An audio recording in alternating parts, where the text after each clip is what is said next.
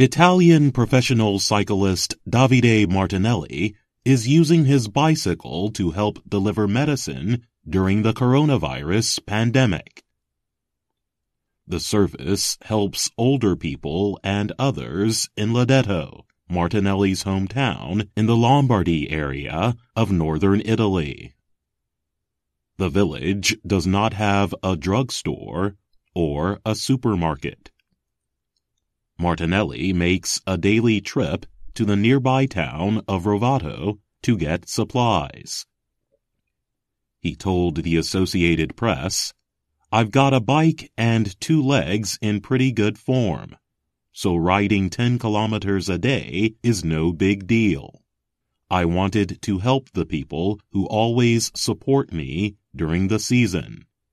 It's time to give back to them. Martinelli joined a Facebook group called Lodetto Solidale, where those in need can place their requests online, by phone, or message. Martinelli receives his orders each night and plans out a path for the following day. He said, I go to the pharmacy, and when I arrive outside, I put on gloves and a mask if I go for three or four people, there's less risk of contagion. About 1,500 people live in Lodetto.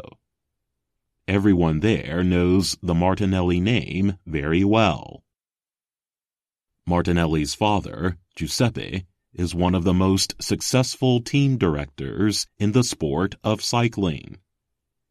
He led teams with riders Marco Pantani and Vincenzo Nibali to win the Tour de France, one of the most well-known bicycling races.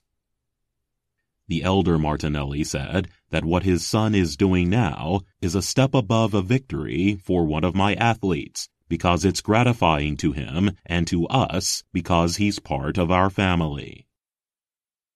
Davide Martinelli is also part of his father's Astana team, the team that American cyclist Lance Armstrong rode for in 2009 when he came out of retirement.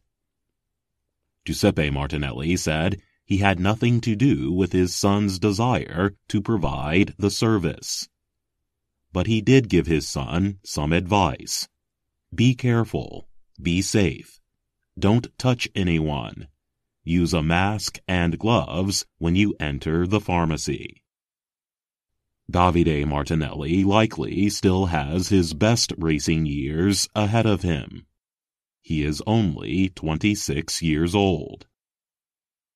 So far, he has won only two parts of small races in 2016. The bicycling service has brought him more recognition than anything else he has done on his bicycle. Professional athletes were at first permitted to train outside during the nationwide lockdown in Italy. But the government has ordered them to remain home too after the Tokyo Olympics were delayed until 2021.